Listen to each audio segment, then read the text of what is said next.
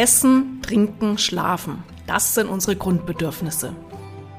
Vor allem Schlaf ist deshalb so wichtig, weil sich damit alle unsere Systeme erholen, ja sogar reparieren können und wir damit leistungsfähig und gesund bleiben. Tanke nachts gut auf, meine heutigen Tipps helfen dir dabei. Und damit herzlich willkommen zu einer neuen Episode des Podcasts Kreatives Zeitmanagement. Übrigens, diese Folge ist ziemlich lang, weil ich eine Menge guter Tipps zum Schlafen für euch habe und du kannst dir dazu eine Checkliste herunterladen im Blog Glücksfactory. Den Link packe ich in die Show Notes. Schlafen kann ich, wenn ich tot bin, sagte einst der legendäre Filmemacher Rainer Werner Fassbinder, der in 13 Jahren 44 Filme machte, aber mit 37 Jahren starb. Was hätte er nicht alles noch erreichen können, wenn er mehr und vielleicht besser geschlafen hätte? Denn längst wissen wir, wer über einen längeren Zeitraum nicht gut schläft, der muss mit heftigen Folgen rechnen. Unter zu wenig Schlaf leidet unser Immunsystem, wir werden anfälliger für Erkältungen, Infekte und chronische Erkrankungen. Unser Cortisolspiegel steigt, ergo wir fühlen uns gestresster. Unsere Konzentration leidet, wir können uns nicht mehr so gut fokussieren. Wir treffen schlechtere Entscheidungen oder gar keine mehr. Ein übermüdetes Gehirn kann nicht mehr zwischen Kurz- und Langzeitgedächtnis wechseln, was unsere Gehirnkapazität extrem einschränkt. Dann fällt es uns auch schwer, Neues zu lernen oder Erfahrungen zu verarbeiten. Ganz klar, wenn wir müde sind, sinkt auch unser Arbeitstempo tagsüber und da helfen auch literweise Kaffee oder Tee nichts mehr. Und du kennst es sicherlich, wer wenig schläft, ist zudem schlechter gelaunt. Wie ist das bei dir? Kannst du öfters nicht richtig gut und erholsam schlafen? Dann lohnt es sich, deine eigene Schlafroutine mal unter die Lupe zu nehmen und zu verbessern. Vorab natürlich die spannende Frage, wie viel Schlaf brauchen wir überhaupt? Für Erwachsene empfehlen Experten eine tägliche Schlafdauer von sieben bis neun Stunden, damit wir am nächsten Tag wirklich ausgeruht sind. Aber natürlich variiert der Schlafbedarf von Mensch zu Mensch ganz extrem und ist auch vom Alter abhängig. Teenager brauchen anscheinend acht bis zehn Stunden pro Tag, 18 bis 64-Jährige sieben bis neun Stunden pro Tag und wer über 65 Jahre alt ist, der kommt in der Regel mit sieben bis acht Stunden pro Tag locker aus. Rein statistisch betrachtet haben die Menschen die höchste Lebenserwartung, die täglich siebeneinhalb Stunden schlafen. Das heißt, orientier dich mal an diesen Zeiten, aber mach dir bewusst, dass Pauschalaussagen natürlich nicht greifen. Es gibt Leute, die mehr Schlaf brauchen und es gibt solche, die mit weniger Schlaf genauso gut zurechtkommen. Allerdings zeigen Studien, wie beispielsweise der Report der DAK, dass 80 Prozent der erwerbstätigen Menschen Schlafprobleme haben. Zumindest gelegentlich. Und seit 2010 sind Schlafprobleme bei Berufstätigen um 65 Prozent angestiegen. Eine andere Studie hat gezeigt, dass wir Erwachsene an Arbeitstagen täglich etwa 1,2 Stunden zu wenig Schlaf tanken. Und ganz klar, dass wir dann an Arbeitstagen auch tagsüber einfach nicht fit sind, unkonzentriert und nicht mehr leistungsfähig sind. Und das ist für mich so der spannende Punkt, warum ich mich als Zeitmanagement-Expertin seit Jahren auch immer wieder mit der permanenten Müdigkeit vieler Menschen beschäftige, weil ich festgestellt habe, wenn wir mehr schaffen wollen von dem, was wir schaffen müssen, dann ist es total gut, auch mal drauf zu gucken, wie gut schläfst du überhaupt, wie gut machst du Pausen, wie gut schaltest du ab. Und vielleicht kennst du auch mein Buch Lass mal alles aus, wo ich mich ganz intensiv mit dem Thema Abschalten, Pause machen, Schlafen beschäftige. Wichtig, Schlaf ist kein gleichförmiger Zustand. Ja, es lohnt sich, dass wir uns mal klar machen, dass er vier unterschiedliche Phasen hat, die auch unterschiedlich wichtig sind. Das heißt, alle sind wichtig, aber unterschiedlichen Beitrag liefern diese einzelnen Phasen zu unserem Wohlbefinden. Das bedeutet, Erwachsene, die sieben bis neun Stunden schlafen, durchlaufen vier oder fünf vollständige Schlafzyklen pro Nacht. Jeder Zyklus dauert 90 bis 120 Minuten und besteht im Prinzip aus zwei Schlafformen. Dem REM-Schlaf, Rapid Eye Movement Schlaf und dem NREM-Schlaf, Non-Rapid Eye Movement. Der NREM-Schlaf macht laut der National Sleep Foundation etwa 75 Prozent der gesamten Schlafzeit aus und diese Phase ist für unsere Erholung entscheidend. Hier entspannen sich die Muskeln, der Blutdruck sinkt, Atmung verlangsamt sich, Wachstum und Reparatur des Gewebes beginnen. So, das heißt, was können wir jetzt tun, um diese Schlafzyklen maximal gut auszunutzen? Was können wir tun, um gut und erholsam die Nächte zu verbringen? Folgende Tipps aus fünf Rubriken helfen. Rubrik 1, dein Schlafplatz. Dein Setup im Schlafzimmer ist das A und O. Besorg dir eine gute Matratze, einen optimalen Lattenrost, ein für dich passendes Kopfkissen. Mach dir klar, dass wir in Summe 120 Tage im Jahr Lebenszeit schlafend verbringen. Und dann relativieren sich die Kosten für gutes Bett, gute Ausstattung sehr, sehr schnell. Dunkle dein Schlafzimmer mit einem Vorhang oder Rollo gut ab. Denn sobald unser Körper in der Früh mit Helligkeit konfrontiert wird, stoppt er automatisch die Produktion des Schlafhormons Melatonin. Die Folge, wir wachen dadurch früher auf und das wollen wir ja nicht. Und selbst eine kleine Schlafmaske vor deinen Augen kann hier schon mal Abhilfe schaffen. Tanke Frischluft, nicht nur tagsüber, sondern auch in der Nacht. Damit wir gut schlafen, ist es wichtig, dass wir Sauerstoff haben. Das heißt, kurz vor dem Bett gehen Stoßlüften oder auch gerne nachts das Fenster einen Spalt offen lassen. Die Temperatur im Schlafzimmer sollte irgendwo zwischen 16 und 19 Grad liegen. Sorge für ein ruhiges Schlafzimmer. Im Handel gibt es mittlerweile schallschluckende Vorhänge, die Straßenlärm gar nicht mehr ins Zimmer lassen. Oder nutze zur Not Ohrenstöpsel, damit du nicht bei jedem Geräusch hochschreckst. Stoppe Elektrosmog, verbanne so gut wie möglich alle elektrischen Geräte aus dem Schlafzimmer oder nutze nachts sogenannte Stromzufuhrunterbrecher. Rubrik 2. Deine Tagesgestaltung. Wusstest du, dass bereits dein Tagesablauf eine Auswirkung darauf hat, wie gut du nachts schläfst? Mit folgenden Tagestipps kannst du eine erholsame Nachtruhe fördern. Treibe Sport. Schlafforscher haben festgestellt, dass Bewegung tagsüber die beste Voraussetzung für einen erholsamen Schlaf ist. Sie empfehlen uns, dass wir dreimal pro Woche rund 30 Minuten uns intensiv bewegen sollten, damit unser Schlafbedürfnis steigt. Kleine Einschränkung. Zwei Stunden vor dem Zubettgehen sollten wir allerdings Schluss machen mit knallhartem Sport, weil sonst bist du immer noch so richtig hochgepeitscht und kommst auch nicht zur Ruhe. Raus ans Licht, sagen andere Experten. Besonders gut sei es, wenn wir in den Stunden bis mittags draußen sind, draußen in der Natur, denn da tankt unser Körper das hellste und kräftigste Licht. Und das hilft uns, abends besser zur Ruhe zu kommen. Studien haben bewiesen, dass Menschen, die tagsüber dem Tageslicht besonders stark ausgesetzt waren, früher ins Bett gehen als die Menschen, die sich den Großteil des Tages drinnen aufgehalten haben. Ja, für Büroarbeiter ist es jetzt natürlich schwieriger umzusetzen, aber guck mal, ob du vielleicht die Mittagspause gut mit einem kleinen Spaziergang kombinieren kannst. Verzichte ab dem späten Nachmittag auf koffeinhaltige Getränke, denn sie verhindern, kaum im Gehirn angekommen, dass das sogenannte Adenosin, ein Botenstoff, der müde macht, im Gehirn andocken kann.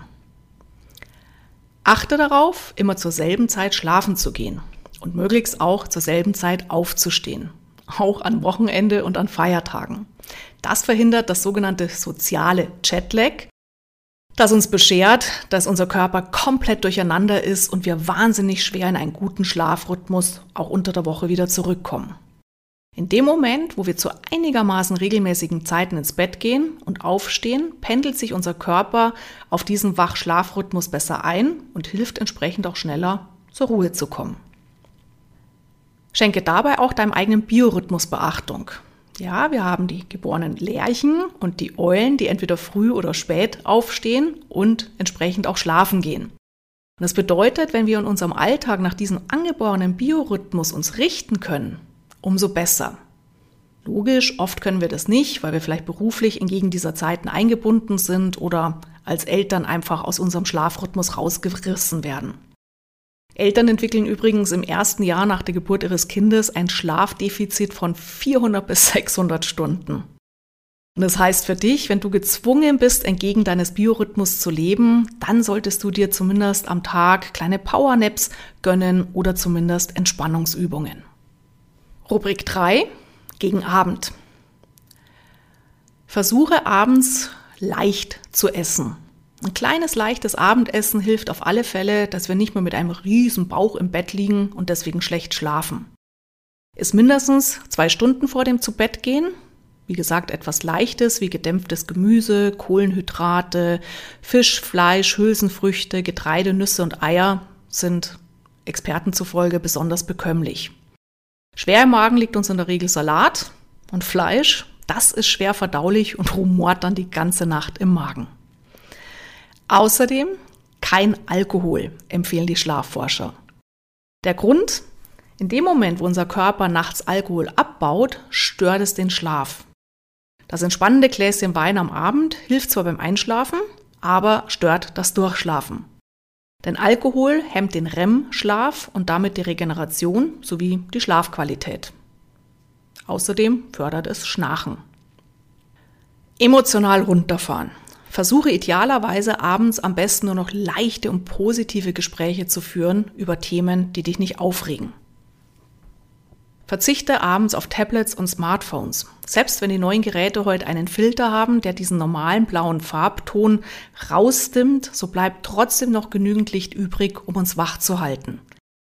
Gar nicht erst zu reden von den Nachrichten, Postings von Leuten, die dich aufregen, Nachrichten aus aller Welt, die deinen Blutdruck steigen lassen. Ingo Vize, Schlafforscher an der Charité in Berlin, empfiehlt deswegen mindestens eine Stunde vor dem Zubettgehen sollten wir unsere Smart Devices, Fernseher und so weiter ausmachen. Hast du viele Sorgen, die dich wach halten, dann starte eine Sorgenliste. Nimm dir jeden Abend ein paar Minuten Zeit, um deine Sorgen aufzuschreiben und diese Notizen bewusst zur Seite zu legen und anschließend ins Bett zu gehen. Studien haben gezeigt, dass solche Listen helfen können, schneller einzuschlafen. Und das Gleiche gilt natürlich auch für deine offenen To-Dos. Schreib sie auf, mach den Kopf frei, komm zur Ruhe. Rubrik 4, kurz vor dem Bett gehen. Probiere sanftes Stretching oder Yoga. Während, wie gesagt, intensives Training vor der Nachtruhe das Einschlafen eher erschwert, können sanfte Bewegungen wie Dehnen und so weiter das Einschlafen erleichtern. Und wenn du es täglich machst, verbessert es sogar deinen Schlaf. Probiere gerne auch die drei gute Dinge Technik. Bevor du ins Bett gehst, denk an drei gute Dinge, die dir in den letzten 24 Stunden widerfahren sind. Das können schöne Erlebnisse sein, lustige Momente sein, ähm, besonders leckeres Essen. Ähm, überleg dir einfach, was ist dir heute gut gelungen, für was bist du dankbar. Forscher haben herausgefunden, dass dankbare Menschen weniger negative Gedanken beim Einschlafen haben, was dann wiederum zu einem besseren Schlaf führt. Halt dich warm. Wenn du abends was Warmes isst oder trinkst, wirst du müde. Die altbekannte warme Milch mit Honig funktioniert also wirklich. Nicht wegen der Milch oder dem Honig, aber eben wegen der Wärme. Denn wenn wir etwas Warmes im Bauch haben, fährt der Körper automatisch runter. Was außerdem hilft, sind warme Hände und Füße. Warum? In dem Moment, wo unsere Hände und Füße gut durchblutet sind, können sie Wärme abgeben und die Körpertemperatur sinkt. Wenn unsere Körperkerntemperatur innerhalb von Minuten um 0,2 bis 0,3 Grad abfällt, sei das das stärkste Signal für den Körper einzuschlafen. Das heißt, um einschlafen zu können, muss sich die Körpertemperatur um ein halbes Grad bis Grad absenken da kann schon mal das kühle Schlafzimmer von 16 bis maximal 19 Grad gut helfen, weil damit auch der Stoffwechsel angekurbelt wird. Oder auch, ähm, wenn du kurz vor dem Zubettgehen warm duscht oder badest. Wichtig allerdings, geh nicht komplett aufgehitzt ins Bett, sondern lass das Wasser auf der Haut kurz verdunsten. Damit kühlt der Körper ab und zack, dein Kopf, dein Körper bekommt das Signal Zeit fürs Schlafen. Interessant finde ich dabei auch den Tipp, kurz vor dem Bett gehen für 30 bis 60 Sekunden unsere Füße in kaltes Wasser zu tauchen, trocken zu tupfen, nicht warm ruppeln und dann ins Bett zu gehen. Auf diese Weise schickt der Körper Blut in die Füße, damit die wieder warm werden und unser Kopf wird dadurch entlastet. Was natürlich auch hilft, um warm zu bleiben, ist Kuscheln. Warum? Der nahe körperliche Kontakt beim Kuscheln oder auch beim Sex setzt das Hormon Oxytocin frei.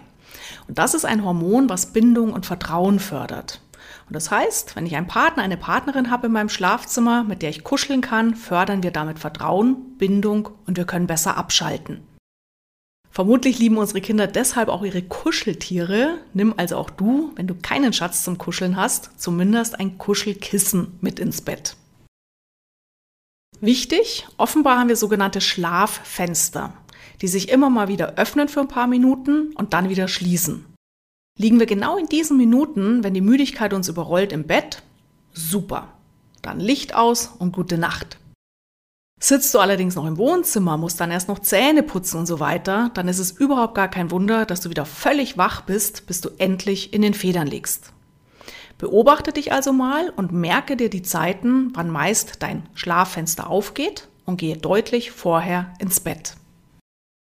Rubrik 5 im Bett.